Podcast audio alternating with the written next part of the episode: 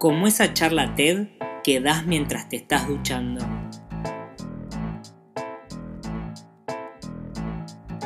Lo que me jode ahora. Un trolo gritándole a la nada.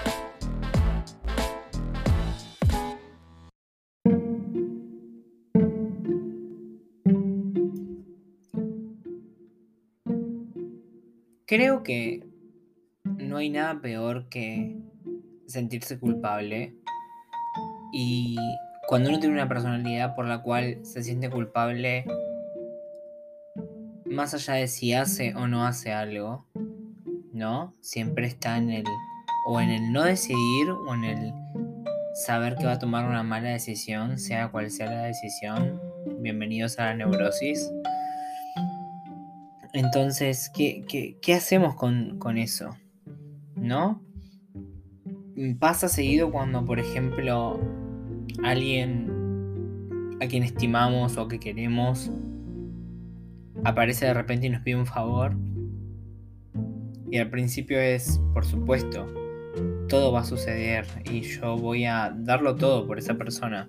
Hasta que de repente te das cuenta que quizás les estás entregando a hackers rusos las claves de tus cuentas bancarias.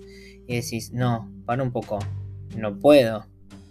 Hay algo que claramente está mal acá. Y, y la persona es como, no pasa nada, don't, worry. Eh, vos sos el que tiene que estar tranquilo. Pero em, la culpa te queda igual. Porque vos empezás a vivir todos los peores escenarios que pueden existir. Ya los viviste en tu cabeza. O sea, incluso los inverosímiles todos, recorriste todos los escenarios que existen. O sea, en tu cabeza ya hay gente viviendo en el bosque, desahuciada o incluso muerta porque vos te retractaste de, una decisión que tomaste o lo pensaste mejor o nunca contestaste y entonces o el problema es mío.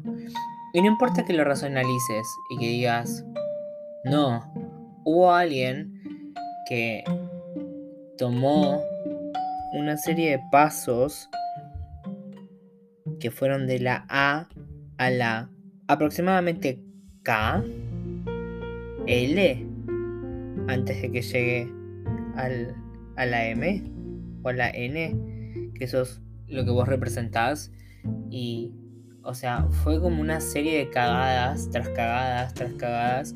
Y vos sos como el último eslabón en una gran cagada.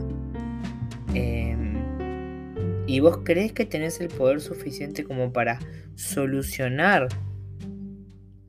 esa catarata de malas decisiones que por suerte tomó otro.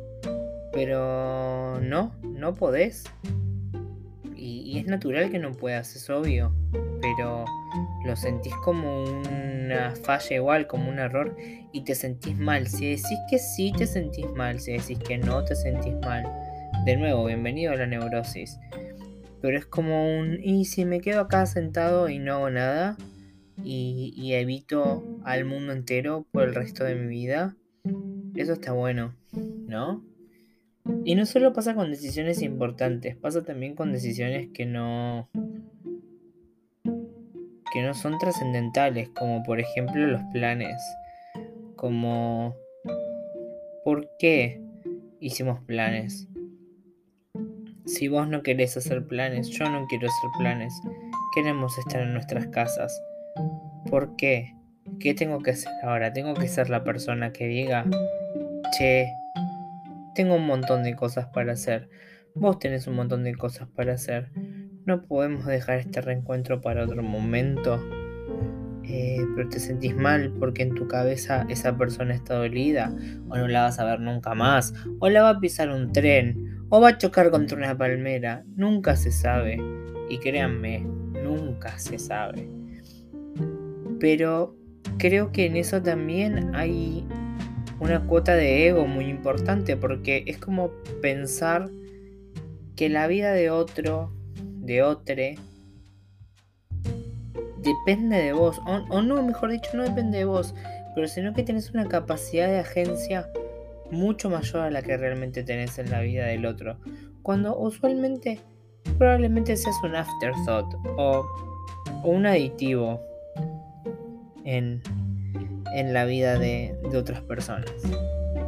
Me ha pasado, por ejemplo, de tener fines de semana enteros con cosas para hacer y que alguien me diga, oh, ¿no querés hacer tal cosa? Y sentirme extremadamente culpable porque realmente tengo otras cosas para hacer. No digo que sean mejores o peores, pero... Eh, tengo planes, no puedo mm, dejar mis planes porque a último momento a alguien se le ocurrió eh,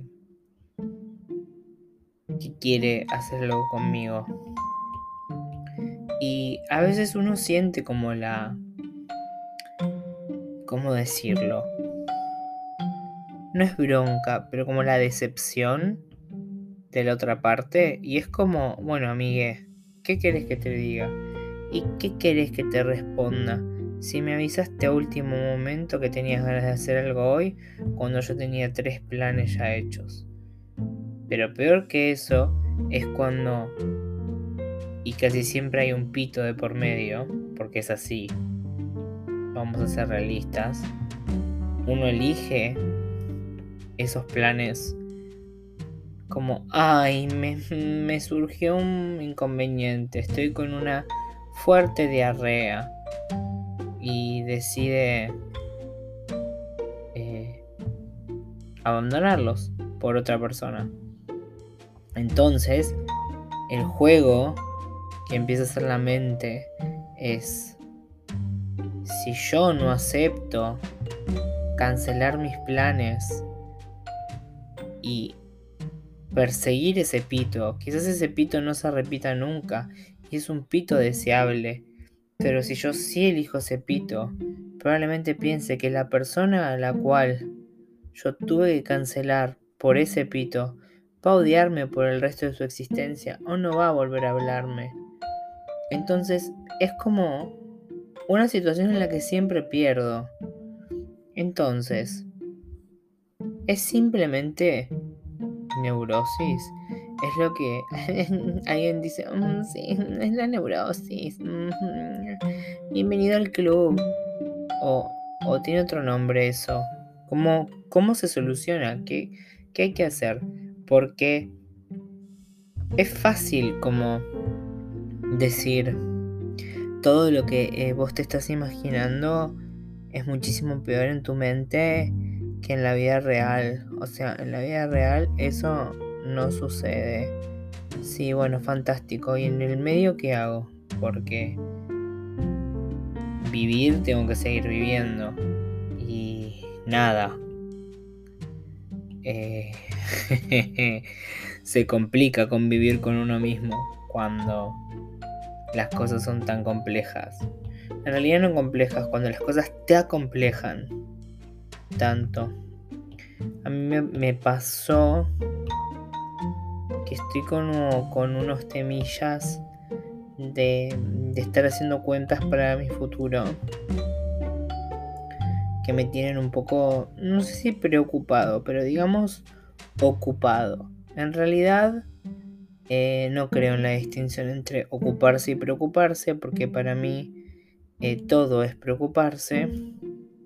Entonces estoy como evaluando absolutamente todos los escenarios posibles habidos y por haber de cómo va a ser mi vida de acá a seis meses, los cuales incluyen a mi gato hablándome en un, con la voz de Dibu o con la voz de un nene chiquito diciéndome que no quiere vivir en el bosque.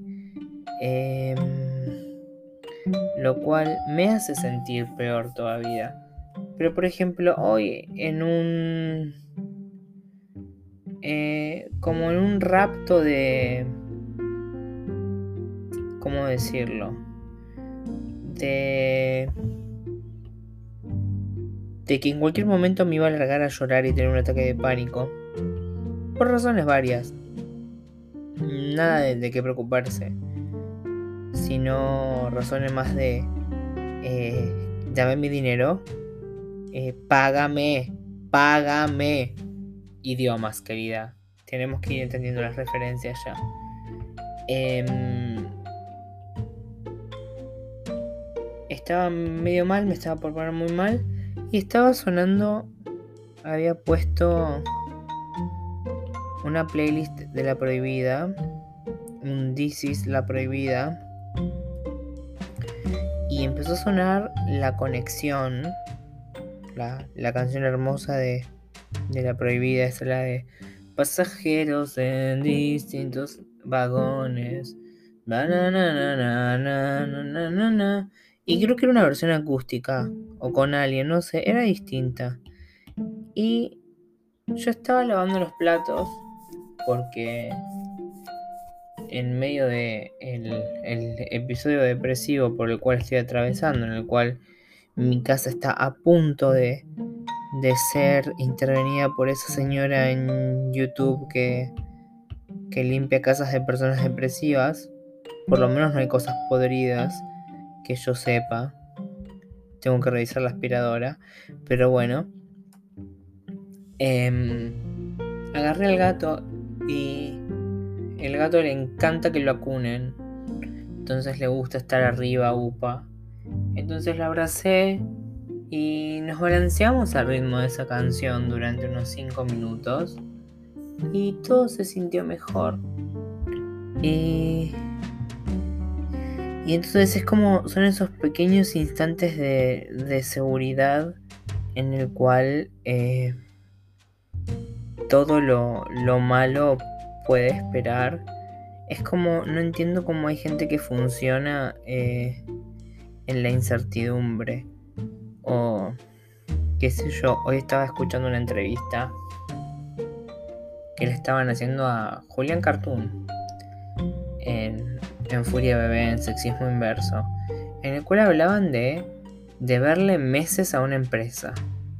Eh, le hace Fivertel. yo supuse que era Fivertel. Y lo decían como con una naturalidad, como diciendo, sí, tengo deuda acumulada y, y, nada, tengo que, que, pagar y el servicio y esto. y ¿Cómo hacen para, para poder sobrevivir? sin sentir la culpa de, eso. O sea, eh, no sé si es necesario para mi estructura mental, pero yo me imagino meses en los cuales se me empieza a complicar un poco la conjunción alquiler, renovación dentro de muchos meses del alquiler, eh, pago de tarjetas de crédito y gastos completamente innecesarios y no puedo dormir, literalmente, no puedo dormir, me tengo que empastillar porque no duermo, no duermo. Tengo eh, flashbacks a mi niñez, a mi madre diciéndole a los acreedores, en realidad mi madre no, mi madre pidiéndole, pidiéndole a un nan chiquito que atienda el teléfono y le diga a los acreedores de los bancos que, que Nan no. Eh, que Nan no. Que la madre de Nan no vive más. Técnicamente no vive más, pero que en ese momento no vivía más en esa casa. Entonces, cuando uno vive con la cabeza eh, tantos meses en el futuro.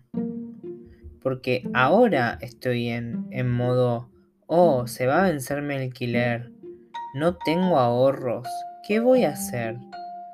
Eh, debería haber ahorrado. Pero no lo hice porque soy no soy una pelotuda, soy una hija de puta, como dirían en una gran novela argentina. Farisea. Eh, pero yo no, no es solo eso, porque eso es ahora. Pero yo estoy todo el tiempo pensando en... Hace cuatro años que pienso en el 2023. O sea, mi trabajo es muy cíclico. ¿No? Mi, estabilidad laboral. Entonces yo no puedo evitar pensar que eh, todo es un fracaso y que voy a terminar eventualmente viviendo en el bosque con el gato. Em, así que nada, así pasan los fines de semana en los cuales literalmente no hago nada porque me empastillo y duermo 16, 17 horas para tratar de no pensar tanto en eso. Mi terapeuta dice que es normal. No lo de empastillarse, sino lo de la neurosis. Y que me estoy preocupando demasiado. Pero... Es complejo. Es complejo tener que ser el... El salvador de todo el mundo. Y no solo el salvador de todo el mundo, sino el salvador de... De, uno mismo. Y, y de uno propio. Y sobre todo cuando no tiene cuando uno no tiene otras oportunidades para salvarse. Qué sé yo, no es que sí, que si todo saliera mal, em, Junior en el cielo no quiera. Como que podría decir, hola papá, hola tío rico. Eh, Necesito ayuda. Pues... No, mi ciela. Estás sola, completamente sola. Eh, entonces...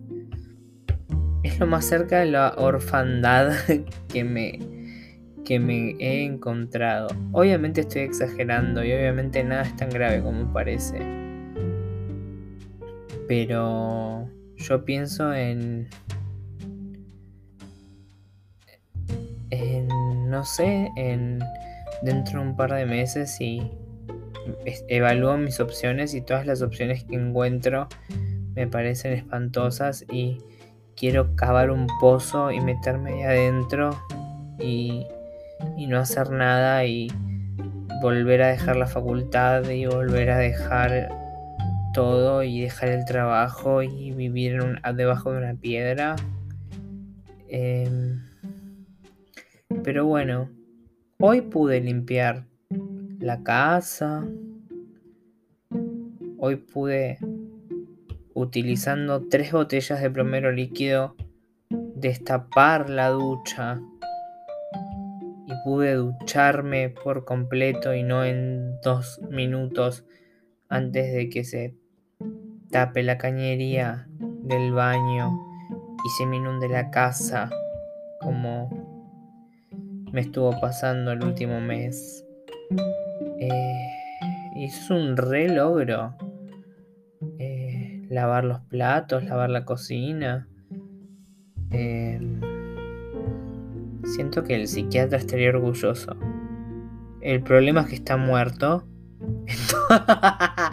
Entonces no sé cómo se puede llegar a sentir. Pero bueno, lo importante es que no somos los salvadores de la vida de nadie, entonces no deberíamos sentirnos mal si no podemos contar con la ayuda de alguien, pero al mismo tiempo cuando estamos esperando que alguien nos ayude de alguna forma, nada trambótico, sino como que nos den una mano, como que no se puede evitar eh, querer también poder ayudar a todo, a todo el mundo que uno quisiera. ¿no? Siempre y cuando no le vendas el alma a un hacker ruso. Pero bueno, ¿qué va a hacer? Em, ¿Alguien conoce la fórmula para la cual... Eh, para la cual no, con la cual no comerse la cabeza? O por lo menos ocuparse y no preocuparse de las cosas, si alguien la tiene, me la puede pasar, yo prometo, pero lo, lo recontra prometo, que si algún día la encuentro, se las cuento.